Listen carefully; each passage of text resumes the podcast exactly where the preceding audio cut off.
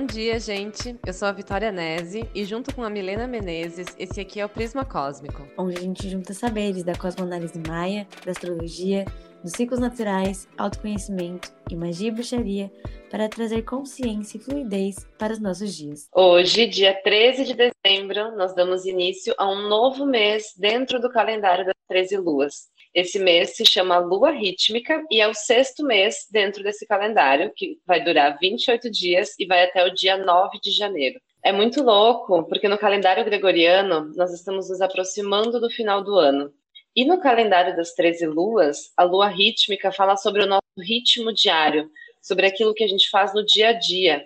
Então, enquanto um calendário está fazendo a gente correr, cumprir todas as metas antes que o ano acabe, o outro está justamente nos convocando para perceber o nosso ritmo natural. E como vocês já sabem, cada mês dentro do calendário das 13 luas vem regido por uma energia, por um Kim, que vai dar o tom dos próximos 28 dias. E essa lua rítmica, ela vem regida pelo Kim da mão. Então, nós estamos entrando hoje em um mês de mão rítmica. Gente, o poder desse mês vai ser de criação, de desenvolvimento e de conclusão de coisas.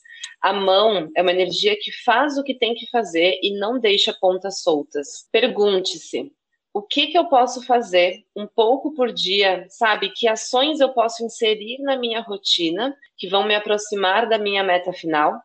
É sobre isso. Bem, gente, hoje eu tô com essa vozinha mais rouca, então peço desculpa. Mas seguindo pode, porque é o que temos. E hoje, Marte entra em Sagitário, trazendo uma energia mais amigável, expansiva, otimista para o cumprimento das tarefas. Ele impulsiona aquela esperança de final de ano. É incrível que esse posicionamento nos ajuda a manter a mente aberta a novas oportunidades, ideias e aventuras, mas também comprometidas com nossos objetivos e conhecimento. Então é hora de chamar aquela estratégia de Marte para nos auxiliar a co-criar um planejamento leve, dinâmico, mas também determinado e prático. Pode não ser uma coisa muito linear ou comum, mas com certeza será o ideal para você. E ele chega ali desafiando Júpiter em Aquário, indicando um excesso de sinceridade, a famosa falta de senso. É sempre bom filtrar bem aquilo que a gente fala só para expressar a nossa opinião, especialmente se ela não foi solicitada. É um movimento que vem é, de um ponto de muita espontaneidade, mas é, escancar os nossos preconceitos e pode machucar as outras pessoas. Então vamos com calma para manter a paz na ceia. No dia 16, Quinta-feira, a Lua e o Nó do Norte em Touro são ativados por esse contato, podendo trazer à tona aqueles padrões familiares, aquilo que você não gosta tanto da sua ancestralidade, mas que é sim parte sua. Então, é para você olhar mesmo, não rejeita isso, mas também não sai batendo de frente.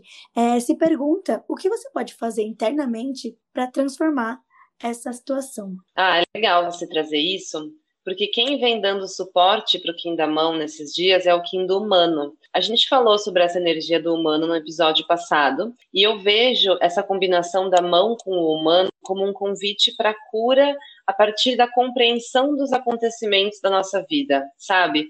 Então, aquelas coisas que seguem uma ordem maior, como, por exemplo, a nossa família e os nossos traumas familiares, podem ser revisitados e curados a partir desse olhar do humano, de apreciação da imperfeição humana, da apreciação dos aprendizados e das experiências humanas. A mão tem um poder de desencadear curas muito grandes nesse sentido, mas a gente tem que se permitir olhar para essas questões ao invés de ignorá-las. Do dia 29 de dezembro, que é esse domingo, até dia 29 de janeiro, Vênus estará em movimento retrógrado, que é quando, observando a parte da Terra, temos a impressão de que o planeta está indo para trás, indicando uma revisão dos assuntos tratados naqueles graus.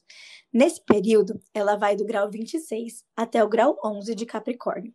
Nesse signo, ela nos conta muito sobre status, quais são as medalhinhas que a gente quer ganhar para se sentir segura e como um signo de terra também fala sobre prazeres e conforto. E como retrogradação é interiorização, esse é um bom momento para se cuidar. Se dê presente, se faça aquela massagem, seja sua maior fonte de prazer e segurança.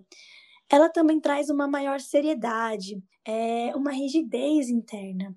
Isso que você falou, né, dessa rigidez que essa Vênus pode trazer em Capricórnio, eu acho que tem muito a ver com a mão também, porque a mão, quando a gente está vibrando baixo, ela traz esse aspecto de rigidez e controle, sabe? E tem tudo a ver com essa Vênus em Capricórnio, porque além dos relacionamentos, ela rege o dinheiro. E em Capricórnio, esse outro lado acaba saindo em vantagem. Então a gente pode estar muito focada no trabalho, tarefa, coisa prática e esquecer do amor, de se olhar com cuidado, de se analisar, é, de não deixar isso acontecer de uma forma que você está segurando um chicotinho atrás de você, né? Então é um bom momento também para olhar os padrões que você tem nos relacionamentos e encontrar a raiz dentro de você. A gente também pode aproveitar para organizar nossa energia, no sentido de refletir onde que a gente está se integrando e onde a gente está se nutrindo. Ah, então, olha só, complementando isso que você trouxe sobre essa Vênus e os relacionamentos, esses dinheiros, esse Capricórnio, é, como eu disse antes, a energia da mão ela é muito prática, né? Muito de pôr a mão na massa, de fazer acontecer. E isso pode favorecer na área dos negócios e do trabalho. Mas, por outro lado, como eu falei, a mão também é essa energia do controle, da rigidez. Espelhando isso nas relações, é importante a gente, a gente perceber se nós não estamos querendo controlar o outro, se, se a gente não está querendo fazer tudo do nosso jeito, se a gente está permitindo a livre expressão do outro também, e vice-versa. Então, se a gente não está se sujeitando ao controle da outra pessoa, permitindo que a outra pessoa nos controle.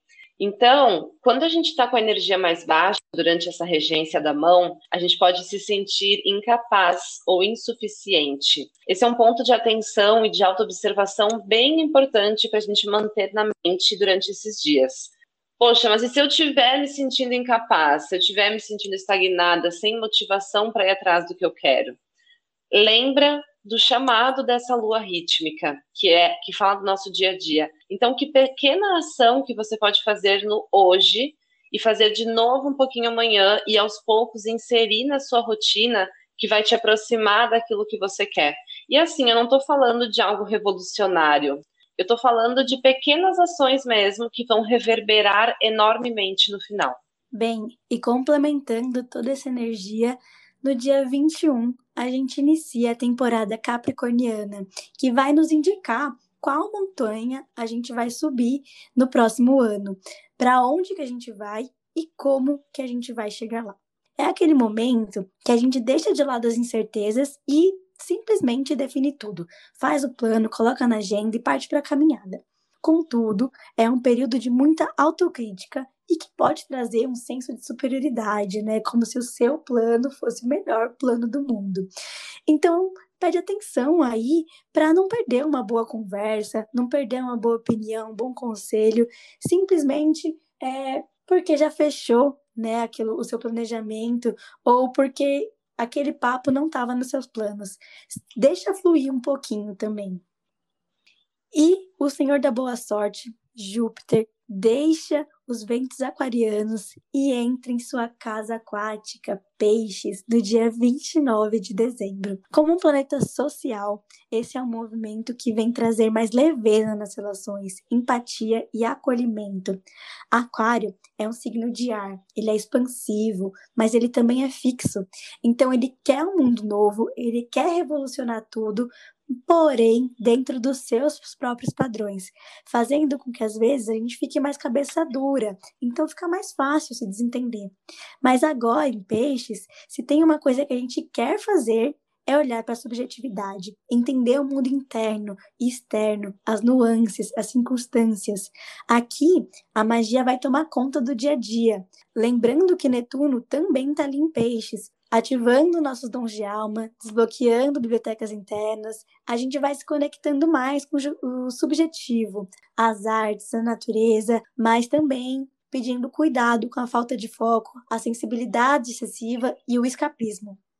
Ai, amiga, eu amo como esses saberes conversam e se complementam. A energia que está na posição oculta durante toda essa lua rítmica é o Kim do Mago, que tem tudo a ver com isso que você falou agora. Esse mago no oculto vem dizer sobre aqueles chamados de alma, vem nos conectar com a magia, com o campo mais sutil. É esse mundo interno, essa subjetividade que você falou.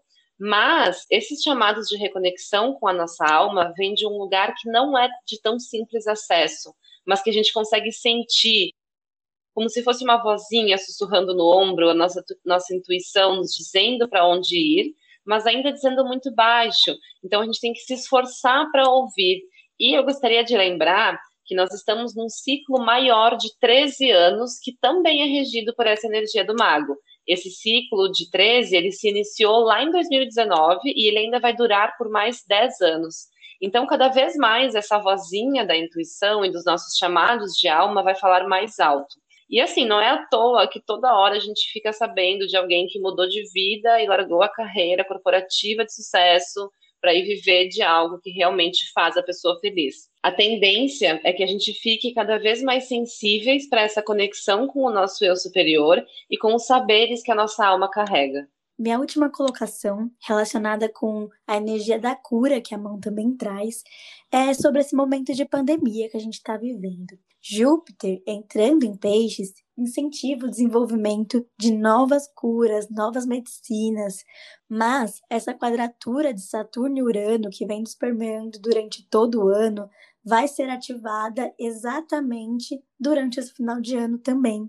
Ou seja, a gente tem é, mais mutações, instabilidades. Mutações eu falo no sentido do vírus mesmo. Então, vamos fazer nossa parte aí, né? O que a gente puder ajudar para que essa situação é, melhore o mais rápido possível. Não, pelo amor de Deus. Pelo amor de Deus. Chega. Complicado. Amiga. Vamos fazer a nossa certo. parte.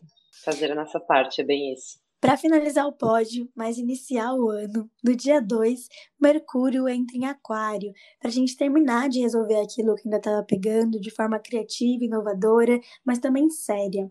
Traz uma agilidade para o pensamento, aquela coisa de você conseguir a solução num piscar de olhos.